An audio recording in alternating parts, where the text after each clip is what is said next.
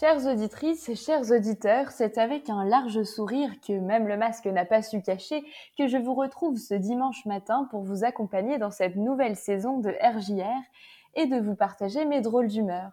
Et ce matin, je voulais vous parler de cette période de réjouissance que sont les vendanges.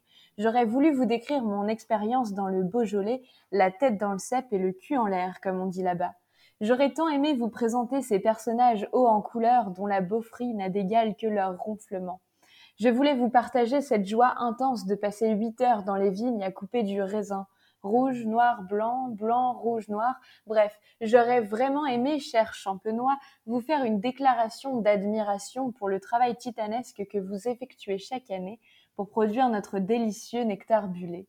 Mais comme à chaque fois, lorsque je songe à mes chroniques trois jours à l'avance, l'ordre du jour a déjà bien changé. Et donc ce matin, j'aimerais vous faire part de ma petite virée parisienne cette semaine, remplie de paradoxes et de déceptions. Je me suis rendue à Paris avec l'espoir de décrocher le fameux sésame pour passer une année d'études en Israël.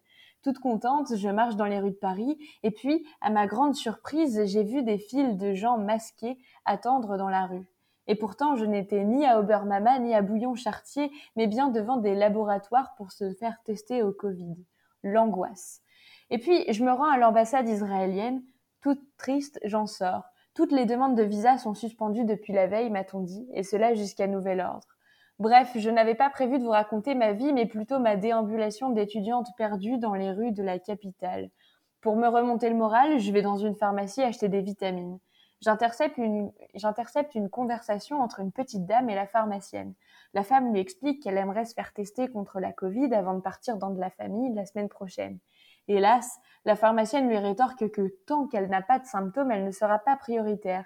Elle risque donc de ne pas recevoir les résultats avant dix jours. Dix jours Dix jours dans la capitale et tellement d'occasions de se faire contaminer pendant ces dix jours. Mon cerveau n'a pas compris. Quelle ironie.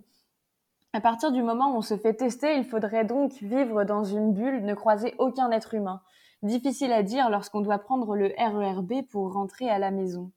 La situation est tellement instable. Hier, je pensais pouvoir partir en Israël. Aujourd'hui, je me vois rester en France derrière mon écran. Il va falloir se réinventer, créer des projets rapides, s'adapter à une situation inédite et garder la pêche pour que la Covid ne contamine pas aussi notre bonne humeur.